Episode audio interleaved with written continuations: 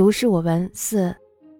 刘香婉说，她从前客居山西时，听说有老儒赶路经过古墓，同行者说墓里住着狐精，老儒就大骂了一通。当时也没有发生任何怪异。老儒平常很善于持家，冬天不穿皮衣，夏天不穿细布，吃饭时没有荤菜，平日也不饮茶，老婆孩子经常饿着肚子。他节衣缩食，一点点积累，存了四十两银子，铸成了四个大元宝，悄悄地藏了起来。他却对人说自己家里没有一担粮。自从骂了胡精以后，他秘藏的元宝有时会突然出现在房顶树梢上，要搬着梯子去取；有时突然被撂在淤泥浅水里，要弄湿了衣服去捞；有时呢，甚至被扔在厕所的屎坑里，要探着拿出来冲洗；有时呢，被移动了藏匿的地点，要费很大的力气才能找到；有时丢了好几天，又会自己从空而落。有时老儒正在与客人对坐讲话，元宝会突然塞进他的帽檐里；有时老儒正在拱手衣里，元宝会突然当啷的一声从袖子里掉出来，千变万化，不可思议。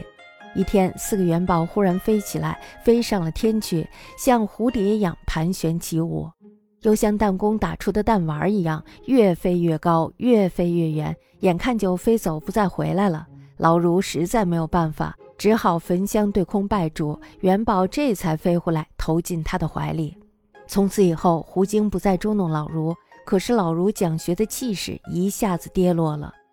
刘香婉讲述这件事时，一位友人说：“我常听说以德胜妖，从来没有听说以骂胜妖。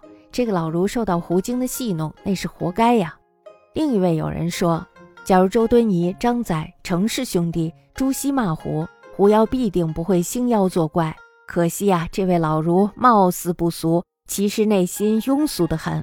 还有一位有人说，周敦颐、张载、程氏兄弟、朱熹等人必定不会随便骂人，只有内心修养不够，才整天一副气哼哼的样子。刘香婉点评说，这句话呀，说的是一针见血。刘香婉言，囊客山西时。唯有老儒金谷冢，同行者言中有狐。老如立之，亦无他意。老如固善至生，冬不求，夏不息，食不摇，饮不喘。妻子不素饱，诸及资类得四十斤，容为四挺，密见之。而对人自述无啖食，自立湖后，所处今忽至乌颠数秒，使梯而去，或忽在淤泥浅水，使如而求，甚或忽头轻混，使探而着。